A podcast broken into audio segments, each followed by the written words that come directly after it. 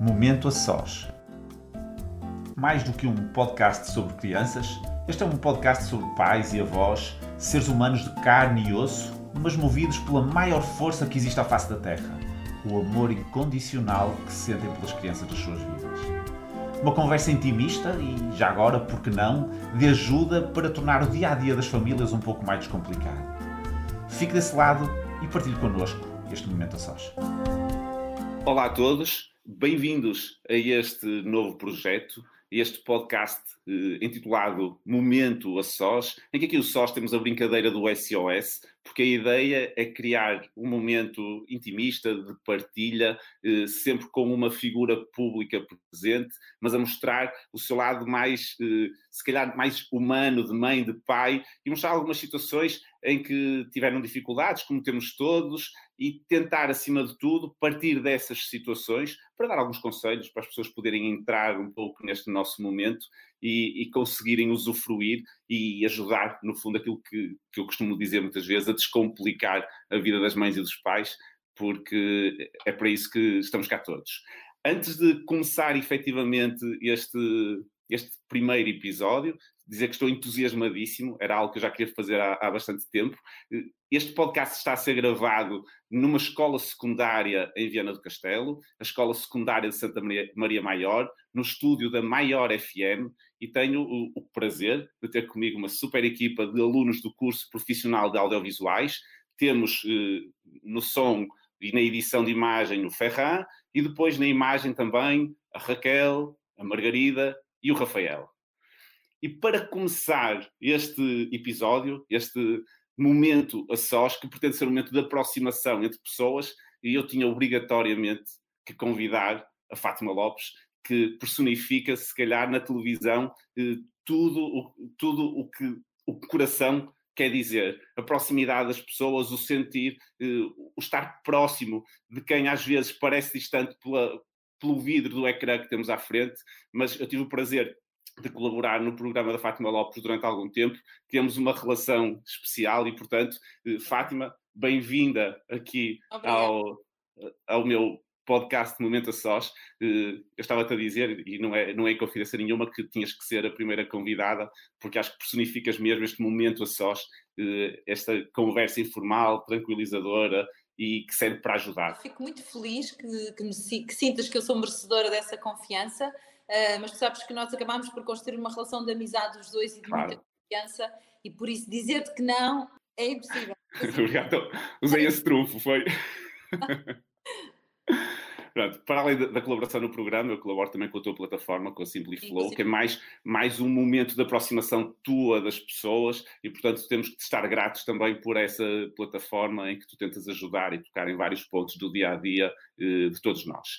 Uhum. Sendo este um momento a sós de SOS, como eu tinha dito há pouco, gostava de te lançar o desafio então de partilhares connosco um momento da tua vida enquanto mãe, alguma dificuldade, alguma história que tenhas passado e perceber um pouco como é que tu construíste as soluções para essa situação.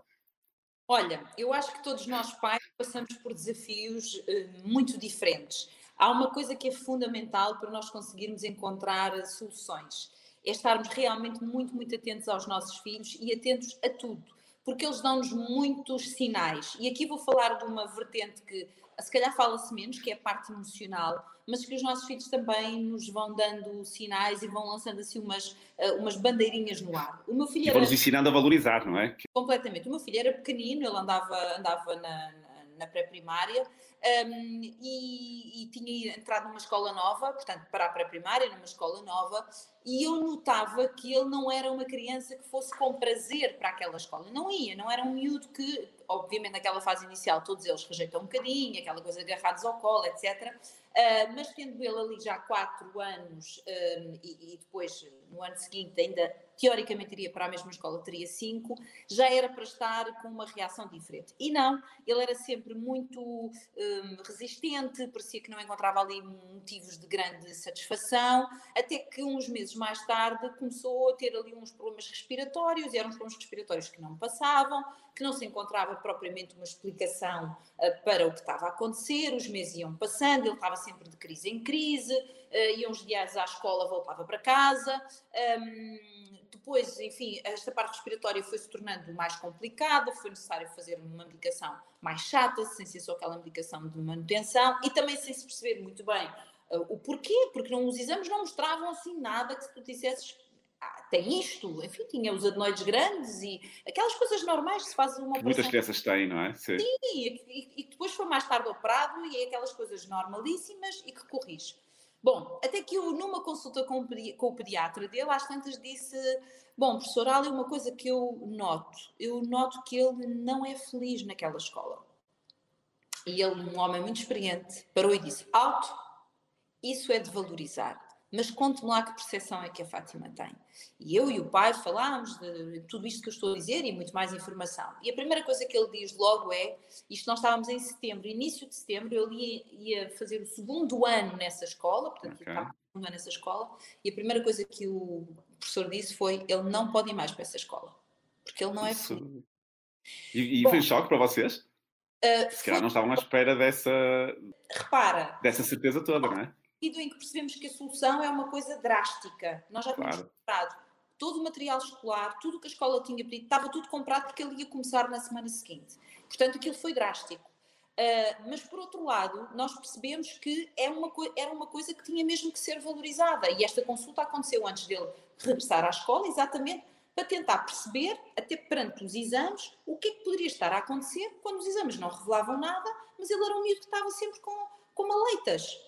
Bom, uh, e aí depois também de novo foi preciso falar com, neste caso, o pediatra, e eu tenho muito, muito respeito pelos pediatras, para que ele também nos ajudasse a perceber então que tipo de escola é que poderia ser uh, benéfica para o meu filho. A escola onde o meu filho estava era uma escola que tinha um nível de exigência intelectual e muito, talvez um bocadinho de rigidez um, demais para uma pessoa com a personalidade dele, e, portanto ele não se encaixava, porque as crianças não são todas iguais. Claro, é difícil teres uma, uma regra para todos. Mas há uma coisa que é verdade: Intelig eh, eh, uma, uma rigidez eh, muito intelectualizada no pré-escolar é um contrassenso. Absolutamente contra isso. As crianças têm essencialmente que. Brincar.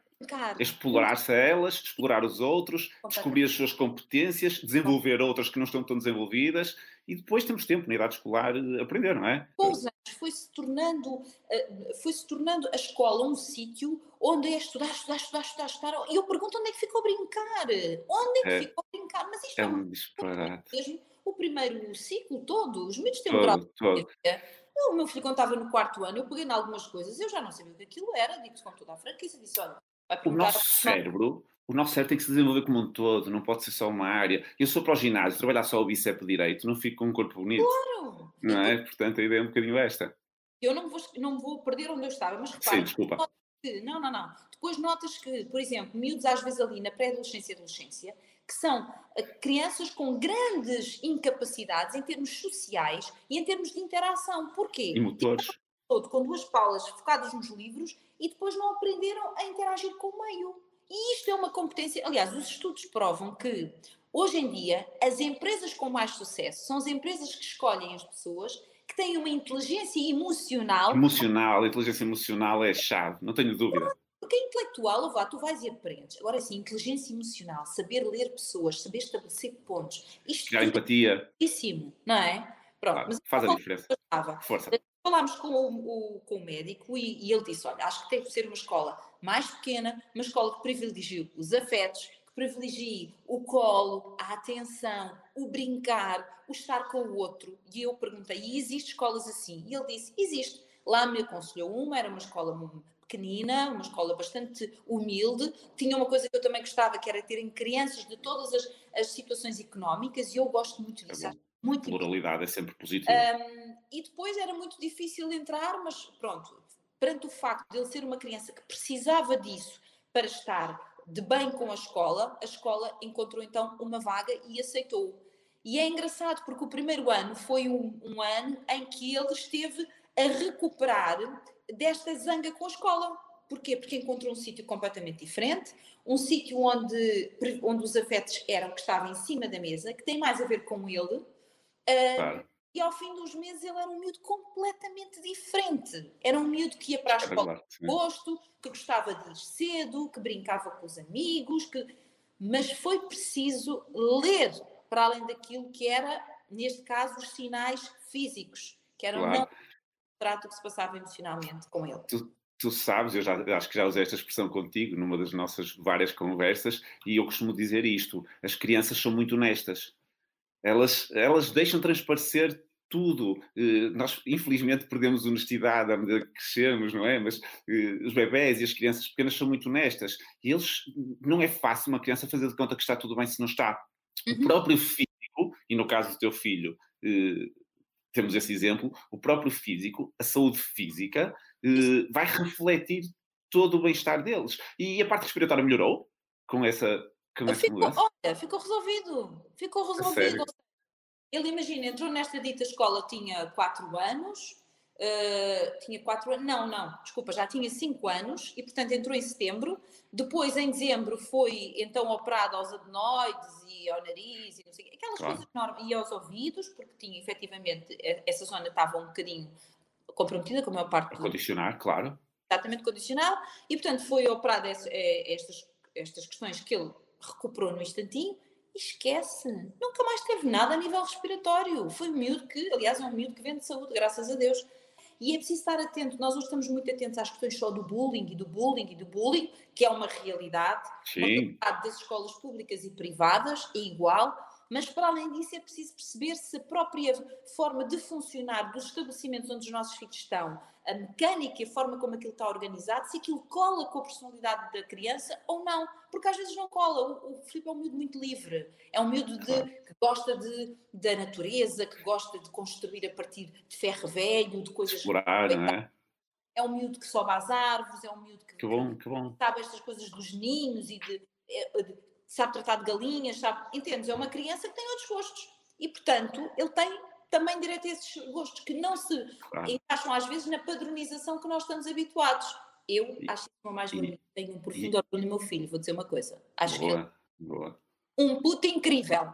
Ainda bem, isso é espetacular. Isso é espetacular. Sim, isso é espetacular. E sabes que é engraçado, e nós vemos hoje em dia eh, a grande preocupação dos pais, eh, ou de grande parte dos pais é que os filhos sejam inteligentes, numa perspectiva de ser essa provavelmente a maior arma que eles têm para o futuro e para o seu sucesso pessoal, profissional. E é verdade que a inteligência é importante.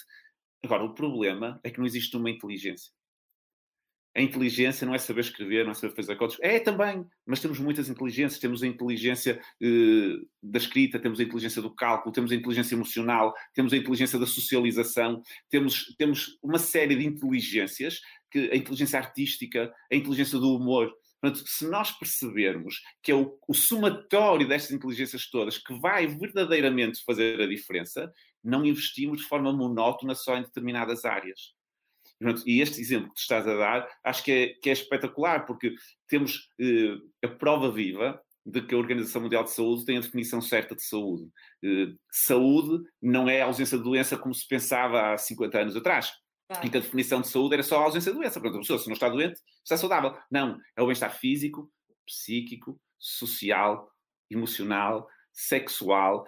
Todos estes bem-estares é que nos vão dizer se nós estamos saudáveis ou não. E é impossível estar saudável se estes lados todos ou algum deles estiver descurado. Se nós pensarmos nos adultos, isto faz sentido. Nas crianças, muito mais. Elas estão a desenvolver tudo, tudo. E, e o benefício que eles vão ter do ponto de vista geral é gigante, como tu viste com, com o, com o teu filho. Ele depois, em termos de, de à vontade com a escola, de gosto em ir para a escola, como é que que relação é que ele passou a estabelecer com a escola depois disso? Porque ele tinha uma relação que eu percebi era uma relação um pouco de conflito. Depois passou a ser uma criança com uma relação absolutamente normal, normalíssima. Uh, uh, tão normal a chegar ao ponto que eu acho que é saudável, de género, oh mãe, amanhã se pudermos acordar um bocadinho mais cedo, que é para eu ter mais tempo para jogar a bola no, no pátio, porque combinámos lá com os meus amigos e não sei o que, um... ok, Entendes? Isto é o oposto do arranjar todas as desculpas e mais algumas porque não quer estar num determinado sítio. Mas porquê? Porque o brincar passou a ter o papel que para ele, que é um miúdo que precisa disso, uh, necessitava. Há crianças que quase que não são habituadas a brincar e eu acho que isso é extremamente perigoso. É, é, muito, é assim, perigoso e é nocivo. Uh, é perigoso, é nocivo e repara, tu não podes saltar etapas da tua vida, não é? Tu não passas claro. para velho Tu não passas claro. é para velho. Portanto, tu passas ali por várias etapas. E a etapa do brincar é extremamente importante. E hoje em dia, lá está, com o, o encafuar das responsabilidades uh, escolares exageradas, com mais das 80 mil atividades, com mais não sei o que, não sei o quê, eu pergunto-me sempre, mas estes miúdos brincam quando? É isso. E, e, outro, e outro aspecto, e outro aspecto que é uh, também importante, que é o que está instituído, que é a cultura do medo e da culpa e do receio. E se ele está a subir árvore, e se cai, e se magoa? Ah, os olhos esfolados, negras nas pernas, galarotes na cabeça, são marcas de saúde. São marcas de saúde. Claro, são marcas de saúde e ficar com umas cicatrizes dessas, dessas aventuras é espetacular. Saltar nas poças de água. Não sei, eu adorava calçar galochas e andar a saltar nas poças de água. Hoje em dia não, porque as crianças podem sujar. Isto é, é com o melhor das intenções, atenção, isto não é uma crítica para os pais. Agora, acho que temos é que mudar uh, a visão e perceber que estas experiências fazem falta brincar é uma necessidade básica. Eh, eu, quando falo de brincar, às vezes o exemplo do meu filho mais novo, que na escola primária eram muitos os dias em que não lanchava à meia da manhã só para poder brincar. Ele abdicava de comer, que é, um, que é uma necessidade básica, e todos nós associamos o comer a uma necessidade básica, para algo que para ele era ainda mais importante e mais necessário, que era brincar. E, e, e isto espelha bem a importância que eles dão e eu gostava que este brincar fosse uma necessidade para os adultos também. É uma necessidade dos filhos e deve ser uma necessidade dos pais. Temos que reaprender a brincar. Não é fácil, porque nós adultos racionalizamos demais e às vezes utilizamos os momentos de brincadeira sempre para tentar ensinar alguma coisa. Eu acho que não se deve uh, brincar para aprender. Devemos aprender a brincar.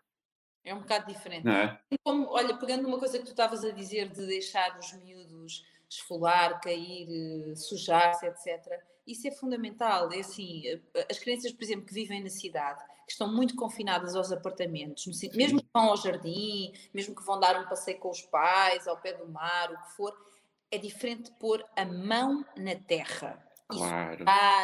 e cair. É diferente. Mas eu acho que é importante que de vez em quando os pais as levem para sítios que pode ser ali, ou lá, imagina eu vivo em Lisboa, pode ser ali em Sintra, não é? ali ao lado. Claro. Okay, dar assim um passeio para a floresta, que deixem os miúdos caírem, sujarem-se, rasgarem a roupa. Não, eles precisam desta, eles precisam desta, destas sensações todas claro. e desta liberdade.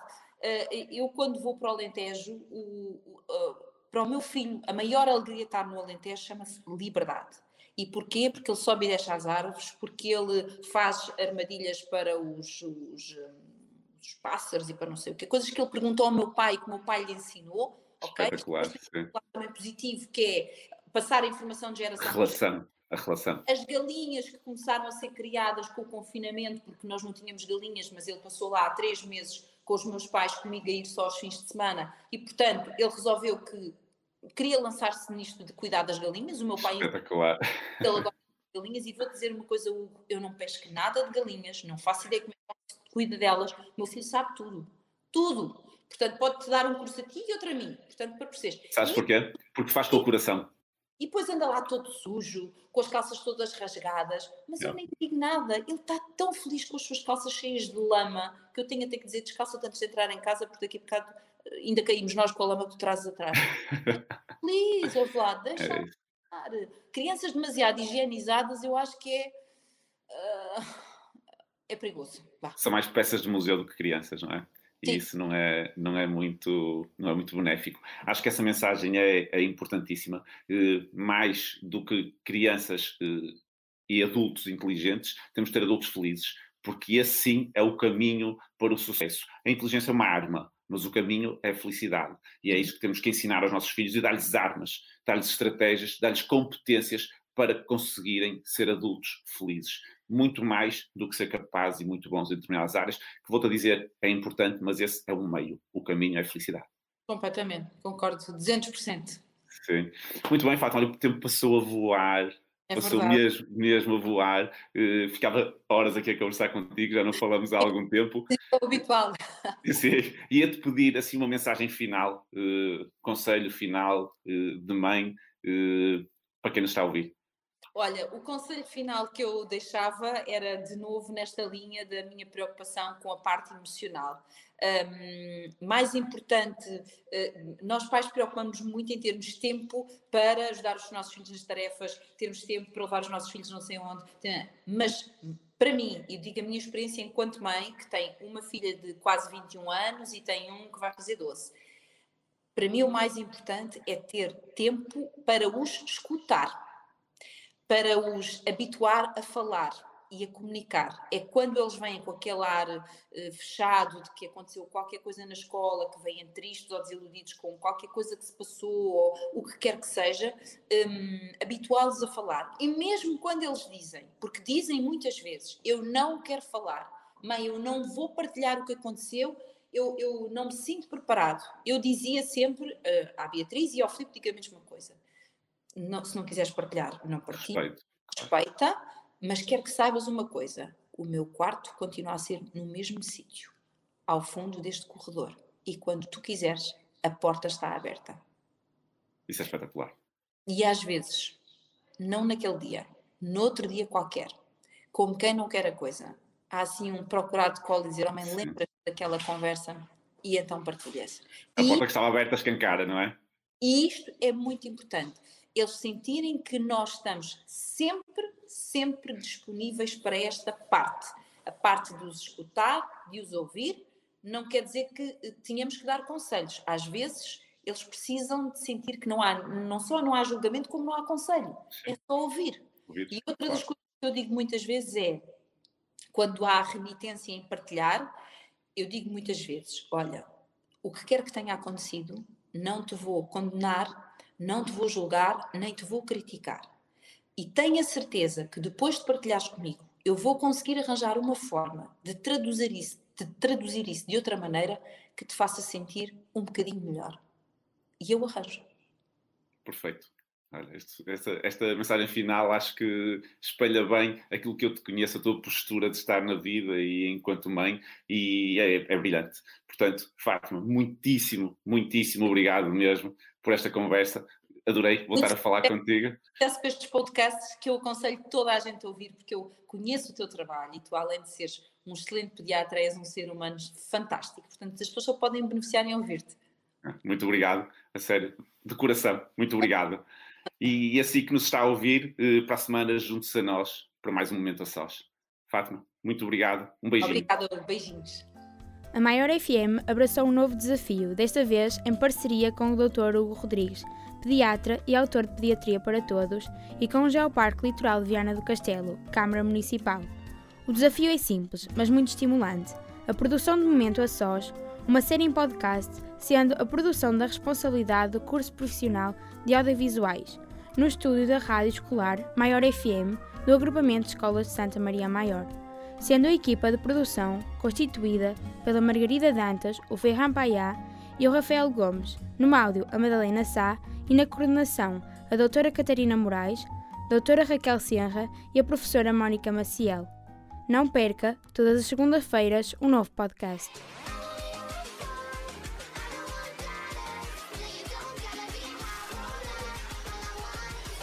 Maior FM a criar momentos.